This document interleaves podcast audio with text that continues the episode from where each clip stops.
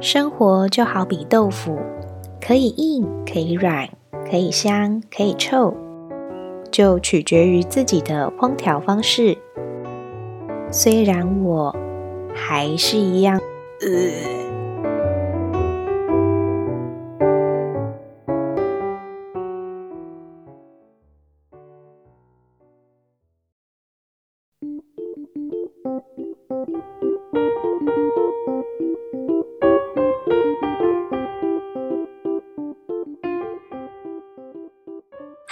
我是九燕。上次聊到我在大学时期是个整人小恶魔的时候，有提到一位 C 同学。这位可爱的同学呢，我真的只有想到“奇葩”两个字来形容。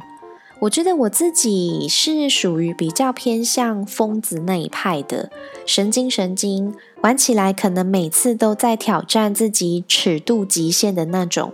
是礼义廉耻的耻哦。不过这位同学，我还真的是抓不太到一个规则，没有办法统整出一个大概的方向，因为他很长，突然给人出乎意料的反应。可是他又算是一个很有自己的规律跟原则的人哦。算了，这样讲好像很模糊，来聊聊一些他的事迹就知道了。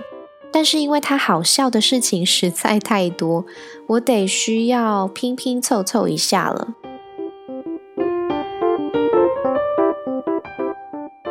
刚认识这位 C 同学的时候，第一印象就是乖乖的、中规中矩、很害羞、很怕生的感觉，而且也不太爱打扮自己，就觉得穿得舒服轻松就可以了。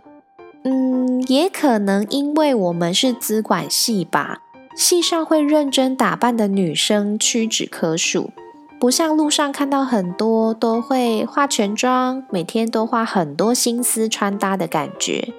那男生就更不用说了，我的印象里面就是一堆很像穿着睡衣跟拖鞋的画面，至于其他也没有什么太多的印象了。也许他是慢熟型的人，还不太敢把自己迷迷糊糊的样子太快暴露给别人看吧。后来呢，就慢慢发现他很有自己一个生理时钟的规律，不像一般大学生可以晚睡就给他玩到疯，隔天早上再爬不起来，错过早八的课。不管前一天几点睡。隔天早上没事的话，就是可以一路睡到中午。他晚上基本上是不会超过十一二点睡觉的。时间到了，他就是要准备上床，而且那个精神是完全没有办法再多撑十分钟的那种。早上呢，不管是不是假日，也都差不多平均六七点左右就会起床，多睡一点都没有办法。那三餐也是都看时间在吃的，有时候我们早餐比较晚吃，中餐就会顺延时间，想说晚一点再吃，因为反正也不饿。但他不是，早餐就算刚吃饱没两个小时，中午十二点一到就会问我们说中餐要吃什么？问他你饿了吗？他就会回你啊，中午时间到了就是要吃饭啊。还有上厕所这件事情，真的是一刻都不能等。只要感觉来了，立马没有厕所可以跑，这件事情就真的实在不行。这感觉就是一个很难得一见的老人大学生吧。然后我们每次要去夜唱的时候呢，他就会差不多在一两点的时候就真的倒下了，完全不行。他真的不太能熬夜。隔天就会很痛苦，说我不想要这样夜唱。然后呢，这个同学有一个很爱吃的东西，就是卤味。他爱吃到还跑去学生餐厅的卤味摊贩打工。我之前不是有提到我跟室友去夜市的蜜汁烧烤打工吗？全身上下跟鼻腔里面都是充满着蜜汁酱的味道。那他去卤味摊贩打工，下班回来就是全身都充满着卤味的味道，很浓郁的卤味味。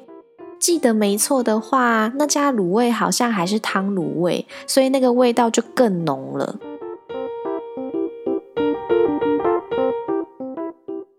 通常每个周末我们都会各自回家，不太会留在宿舍，除非有活动或是要考试之类的。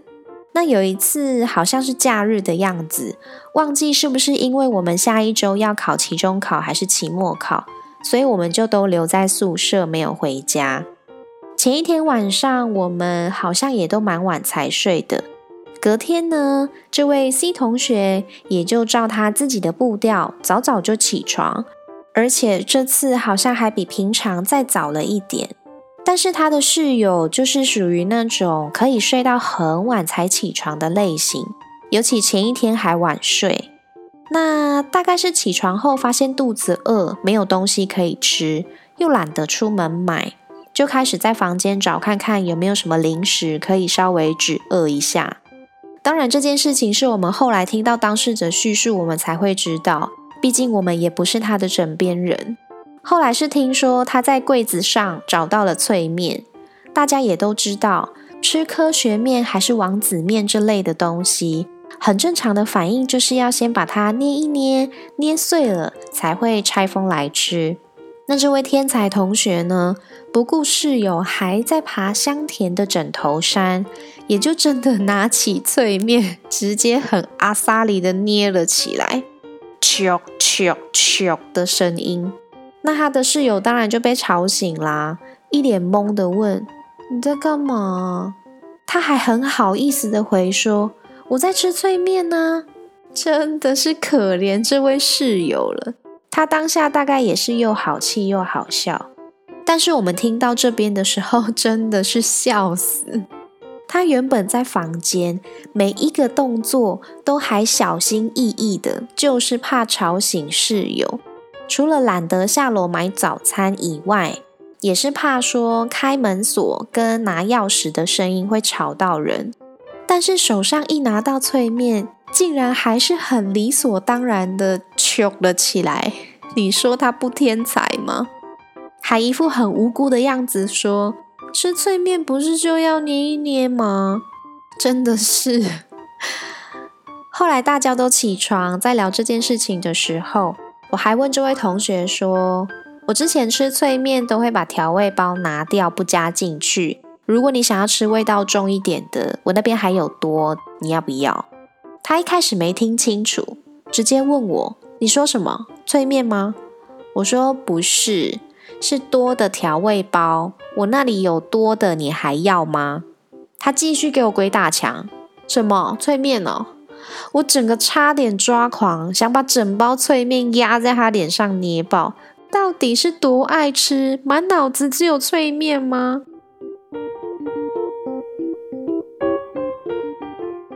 应该也是后来大家都生活在一起，也蛮熟了，我们就在讨论关于交男朋友的事情。大概是在分享每个人之前的经验之类的吧，无所谓。那他就是突然自己表明说有恐男症之类的困扰，说只要有异性靠近，除了自己的爸爸跟青梅竹马之类的熟人，其他不管是同辈还是长辈，人家也没有要干嘛，就是距离靠近贴近一点，或者是要碰到他了，他就全身不对劲不舒服，也说自己应该是因为这个恐惧。所以不敢跟男生靠太近，也更别提什么交男朋友了。只是他好像一直都暗恋着青梅竹马吧。虽然他学生时期的时候一直跟我们抱怨说他的青梅竹马怎么样怎么样，还说对方交的女朋友都很漂亮啊、很正啊，根本不会看上自己这种话。殊不知。我记得毕业没多久之后，他就突然跟我们说，他们在跨年夜的时候正式交往了。我们全部的人是又傻眼、又震惊、又意外、又惊喜、又开心、又担心，很多很复杂的情绪，就开始一人一句问他到底是发生什么事情，事情到底是怎么发生的。开心的是，他终于跟喜欢多年的人在一起。但是想起他之前说的那些关于青梅竹马的事情，我们又很害怕他会在这段感情上受伤什么的。还好最后都是我们自己想太多，穷担心啦。人家后来幸福的步入礼堂，现在可是两个孩子的妈呢。虽然我们很坏，到现在都还一直问他说，洞房花烛夜到底是怎么开始的？各种问。你不是很怕痒吗？你们都不会笑场吗？所以你当下的感觉怎么样？很像是在记者追问的那种感觉。但我想这个答案他可能永远都不会跟我们揭晓谜底啦。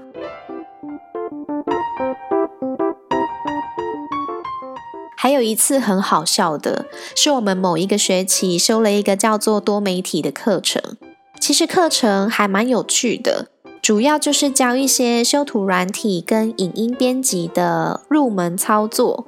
那老师就有出一个作业，是要我们自己想脚本、分镜，然后要后置编辑，拍个几分钟的影片。那大概也是我人生的黑历史之一。虽然我个人的黑历史其实是蛮多的啦。我当时为了这个角色的形象，各种耍蠢、耍憨的样子，全部都被镜头记录下来。那这位同学呢，就跟我是同一组的。我们有一个场景的桥段是要演在电影院里面，我吃错别人的爆米花，喝错别人的饮料。那这个被我吃错、喝错的人呢，就是 C 同学。毕竟我们也不是什么演员呐。会一直笑场 NG 是很正常的事情。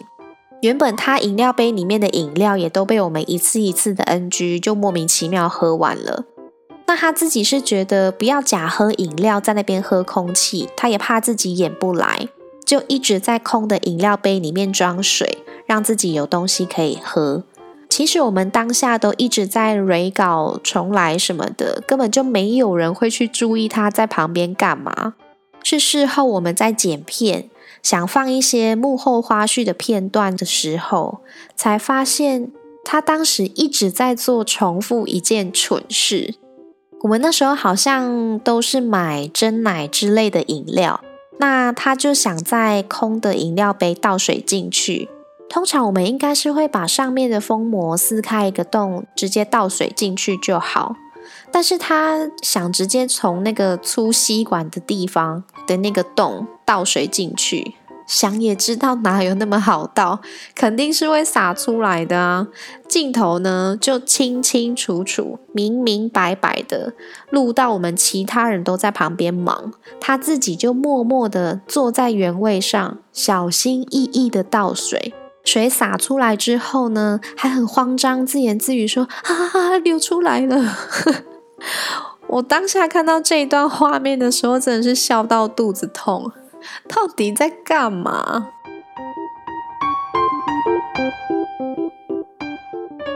他很有趣的呢，还有一个发音的问题。不确定他讲话是不是真的算大舌头还是什么，我只印象很深刻，他笑的时候会笑到倒抽的样子。好啦，开玩笑。那我们一群同学里面呢，有其中几个都是在家会陪长辈讲台语的人，讲电话的时候也会尽量都用台语跟父母沟通。有一次我就听到他在讲电话，虽然内容不是很清楚。但是就大概知道他在讲台语，只是有一个名词一直被提到。等他讲完电话的时候，我就很好奇的去问我说：“你刚刚一直提到偶哥是什么啊？这是一个人的名字吗？”他就大笑跟我说：“我在叫我姑姑啦，因为是排第五个的姑姑，所以叫五姑啊。第五个姑姑的五姑，台语就是偶哥啊。”我才恍然大悟，诶一二三四五的五就是台语“金能沙喜哦”，它的台语竟然念成“哦”，诶就是那个“哥”的那个喉音不见了。不知道他是天生口腔内构造的问题，还是从小就没有人纠正他正确的念法。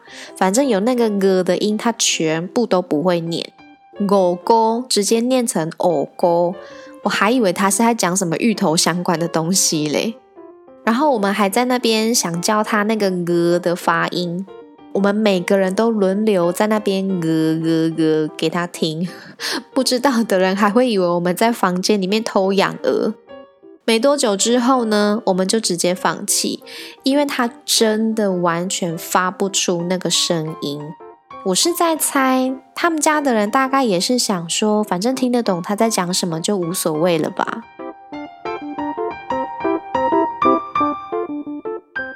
很多很好笑的事情，其实都是一些日常小事，但是也因为太琐碎，那么多我也没办法一一都记得那么清楚。